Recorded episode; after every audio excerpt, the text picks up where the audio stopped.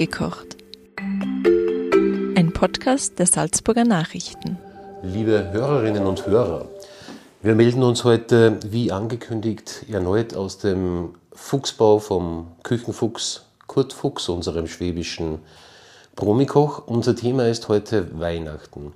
Und nachdem Weihnachtsgeschichten in allen möglichen Kanälen und Medien erscheinen, über Truthähne, Karpfen, äh, Raclette, Fondue und was man in Amerika isst, was man in Frankreich isst und was man in Schweden isst, wollen wir heute einmal wissen, was immer sehr sträflich zu kurz kommt von unserem Küchenfuchs, nämlich was er uns aus seiner Kindheit berichten kann, was man in Stuttgart zu Weihnachten isst. Ja, ich grüße euch jetzt am PC zu Hause oder wo ihr auch seid, das ist ja egal. Gell? Hier ist wieder der Kurt Fuchs und der Peter hat mir einfach gefragt, ich soll ihm schicken, was bei uns so Tradition war im Schwäbischen an Heiligabend. Sehr karg und wir sind dann auf die Nudelsuppe gekommen. Das hat auch eine bestimmte Geschichte, die Nudelsuppe. Die Weihnachtszeit oder die Adventszeit soll ja für alle Leute immer eine schöne Zeit sein. Für meine Mutter in den 60er Jahren war das der pure Stress, aber richtig der pure Stress. Und zwar ging das los eine Woche vorm ersten Advent. Die musste Gurzler backen ohne Ende für sich, für die Familie, für ihre drei Buben, für die Verwandtschaft und alles. Und das musste bis zu Heilig Drei Könige musste die Gurzler musste einfach reichen. Das waren also wirklich Berge von Schachteln, die die in den vier Wochen Adventszeit herstellen musste. Und dann, wie es halt so in den 60er Jahren war, Leute, in die Kirche gegangen, die komplette Familie hat im Kirchenchor gesungen und der Vater war im Kirchengemeinderat und bla bla bla, alles mögliche. Und die waren alle super, super beschäftigt. Da hat meine Mutter keine Zeit gehabt, irgendwas Gescheites zu machen am Heiligabend. Und da hat mich der Peter gefragt, ja, was habt ihr denn dann gemacht? Und ich habe gesagt, ganz einfach, meine Mutter hat eine Nudelsuppe gemacht, weil das kann man wunderschön im Voraus machen, schmeckt prima, gibt's überall und es gibt niemand, der nicht eine Nudelsuppe mag. Und zwar eine Nudelsuppe aus einer gescheiten Hühnerbrühe gemacht.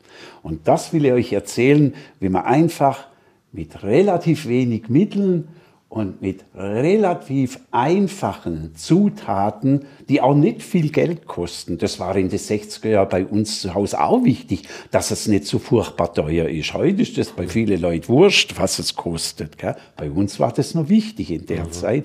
Und wenn man also mit den wenigen Mitteln einfach eine prima Hühnerbrühe macht, das heißt bei uns im Schwäbischen nicht Suppe zuerst einmal, sondern Brühe. Brühe ist, wenn es nicht gewürzt ist, wenn nichts drin ist. Eine Suppe, das ist dann das erst, wenn man es auf dem Tisch hat. Wenn es salzen ist, wenn noch Muskat drin ist, dann nennt man es eine Suppe. Ja, das ist Oder, sehr interessant, weil ja? Ähm, in Österreich wird man als Journalist oft beschimpft, wenn man schreibt, äh, man braucht einen halben Liter Brühe. Das heißt Suppe, das heizt Suppe. Aber es ist endlich einmal die Erklärung, dass es ja tatsächlich einen Unterschied gibt zwischen einer Brühe und einer Suppe.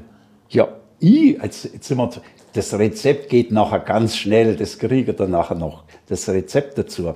Für mich war es am Anfang, wo ich nach Salzburg gekommen bin, nach Österreich, sowas von verwirrend, wenn ich dann wollte österreichisch kochen und ich habe Rezepte gesehen oder Rezepte gelesen und da war überall mit Suppe angießen dran. Mhm. Da habe ich gesagt, ja, das wird doch dann total versalzen, wenn man die Suppe da dazu gibt und dann kocht man das noch eine Weile ein. Dann wird ja das immer stärker von, von, von, vom Salz, was da drin ist. Das kann doch nicht funktionieren, bis ich dann rausgefunden habe, dass alles hier Suppe heißt. Gell? Mhm. Es war für mich genauso verwirrend. In der Zwischenzeit weiß es, dass ein Brühe damit gemeint ist. Gell? Ja. ja, und während, während du das so erzählst, muss, kann ich gleich dazu sagen, die Brühe, die brüht schon mhm. im Hintergrund. Wir haben jetzt gerade vorher, und das erzählst du dann eh gleich, wie man sie zubereitet. Ähm, und äh, das, was ich sehr schön gefunden habe, dieses Zerhacken der Hühnerabfälle, dieses Beiseitegeben der mhm. Abfälle, aber eigentlich hast du da fast nur Abfälle reingegeben. Ja, das mache ich jetzt heutzutage so. Früher, also bei meiner Mutter war es so, da hat man halt eine Superhenne gekauft. Eine Superhenne, das war eine alte Legehenne, die dann schon nicht mehr legen konnte. Also keine Superhenne, sondern eine, eine Suppenhenne. Ja, ja, genau. Ein, ein Suppenhuhn, ja, eine ein Superhenne, Super ja, genau. Ja. War eine alte Legehenne, war das mhm. immer. Und weil man gewusst hat, das ist so ein zähes Luder, also was machst du mit dem Ding? Das Fleisch kannst du nicht mehr essen, mhm. das wird auskocht. Und wenn es auskocht war, dann hat man das Fleisch, hat man der Katz gegeben, dass mhm. es auch noch verwertet war. Der Katz von der der Nachbarin, die hat dann das Fleisch gekriegt von, von der auskochten Henne, hat sie das gekriegt. Mhm. Aber jetzt heutzutage, und das ist, ich kaufe, ich mache nur selber gemachte äh, Hühnerbrühe. Ich kaufe meine Abfälle und das fand ich ganz, ganz toll hier in Österreich. Das kriegt man drüben in Bayern und in, in, bei uns im Schwaberland kriegt man das gar nicht, dass der, der Hühnerlieferant alles vom Huhn anbietet. Mhm. Also nicht nur die Edelteile, die alle wollen, das Hühnerschnitzel und die Schenkel und die Sachen und die Hühnerleber, sondern alles, was es gibt. Und wenn man, wenn man ein Huhn auseinander nimmt, dann gibt's halt auch Sachen, die weniger gut sind. Mhm. Die ganzen Rücken, dann wenn die Hühnerschnitzel vom Knochen abgelöst werden und das wird heute maschinell gemacht, da gibt's auch einen Haufen Fleischabfälle mhm. und Knochensplitter und solche Sachen. Und die verkauft der der, der Gegerles äh, Gundner auf der Schranne und auf dem Grünmarkt, das verkauft er auch. Und das ist wunderbar. Ja. Und da gibt's viele Leute, die kaufen nur das genau kiloweise, damit sie nachher ein Hühnerbrühe machen können. Das ist ja auch das, wo die Forscher glauben, dass es, Hühnersuppe ist bekannt als sehr gesund. Und man weiß aber nicht genau, warum das so ist. Aber die, die Mediziner sagen natürlich, Hühnersuppe hilft bei Entzündungen nachweislich und vermutlich äh, kommt es da vom Zerhacken dieser Karkassen, dass mhm. da Stoffe freigesetzt werden, die mhm. in die Suppe kommen. Du hast vorher gesagt, also du tust das deswegen, was besser geliert dann natürlich. Mhm. Das war so für mich der erste Grund, gell, dass ja. ich eine schöne gelierende Suppe habe. Und, äh, aber das, was du sagst, ja, da erinnere ich mich auch dran. Das hat unser Kinderarzt, als ich noch Jugendlicher war, hat unser Kinderarzt sehr oft zu meiner Mutter gesagt, machet sehr gescheite Hühnerbrühe. Mhm erinnert mich auch an das mhm. 12. Jahrhundert, der Maimonides, dieser große jüdische Arzt, der hat auch schon von der Hühnersuppe geschwärmt. Mhm. Also es ist seit gut 1000 Jahren, wissen die Mediziner, bei Entzündungen ja, gibt es Hühnersuppe. Da kennst du die besser aus, aber das ist ein weltumspannendes Gericht, das es in jeder Kultur eigentlich gibt. Ja, fast schon ein bisschen Dan Brown-mäßig, ja. ja. der Hühnersuppencode. Also Code, nicht Code. Oh ja, ja da können wir ein Buch darüber schreiben. Gell? Ja, apropos Buch, du hast mir vorher gerade gezeigt, den äh, hervorragenden kleinen Nick vom René Goscinny und mhm. Saint-P. Äh, da ist der Lehrer, der heißt ja auch Hühnerbrühe. In der deutschen Übersetzung ist es der, der Herr Hühnerbrühe, richtig. In der französischen Originalfassung ist der Monsieur Bouillon. Bouillon, ja. ja. Auch, ein geflügeltes Wort. Gell? Also mhm. Die Fäden laufen überall zusammen bei der Hühnersuppe. Richtig, ja. Aber jetzt muss ich ja ganz kurz, es geht ganz schnell, was man in diese Hühnerbrüherei gibt. Das ist ganz, ganz einfach. Also mhm. ich kaufe äh, mindestens ein Kilo oder zwei Kilo ähm, auf der Schranne die Hühnerabfälle, die verhacke ich mit dem Hackbeil ein bisschen, dass sie angeschlagen sind. Mhm. Ab in den Topf und dann alle Gemüseabfälle, die ich habe. Ich tue es oft aussammeln und friere es ein, wenn ich, Hühn wenn ich Gemüseabfälle habe, bis ich einen ganzen Beutel voll habe.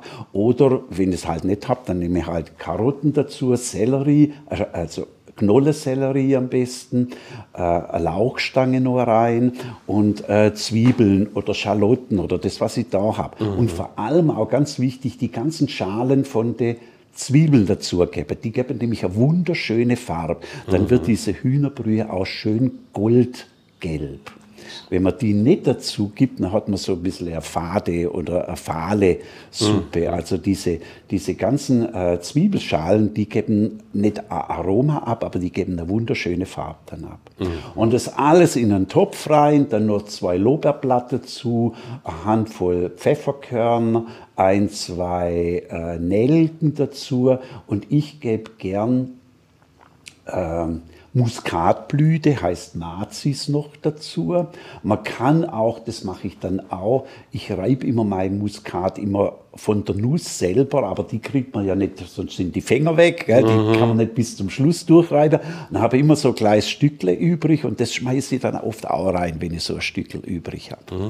So, alles rein und dann gut mit Wasser bedecken und dann langsam auf dem Herd kochen lassen. Das darf nicht richtig kochen, sondern das soll nur heiß werden bis kurz vor dem Siedepunkt. Mhm. Man sieht es, da muss man, in der Zeit muss man ein bisschen dabei sein. Äh, und dann steigt auf einmal, die Trübstoffe steigen nach oben, da sieht man oben ein riesengroßer Schaum.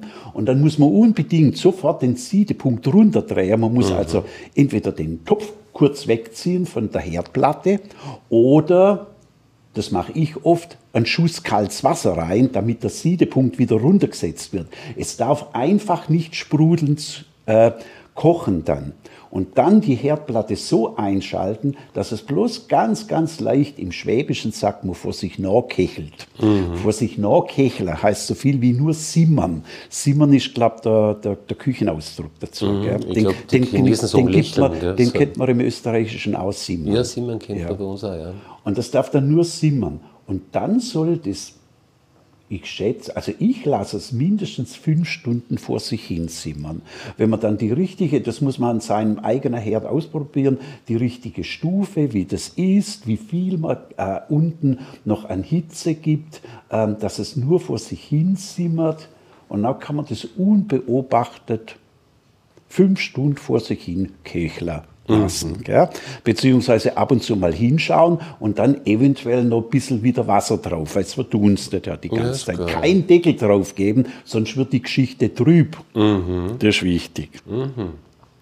Ich bin so faul, ich tue nicht einmal oben dieses, diese, ähm, diesen Schaum, den es oben gibt, den tue ich nicht einmal ab abseien. Also viele Köche sagen, das muss man dann abseien oben, damit es schön klar bleibt. Ich habe dann festgestellt, ich muss das gar nicht. Wenn ich die richtige Temperatur habe und das ganze Ding äh, fängt nicht an zu kochen, dann bleibt es wunder, wunderschön klar. Mhm. Allerdings nur im heißen Zustand.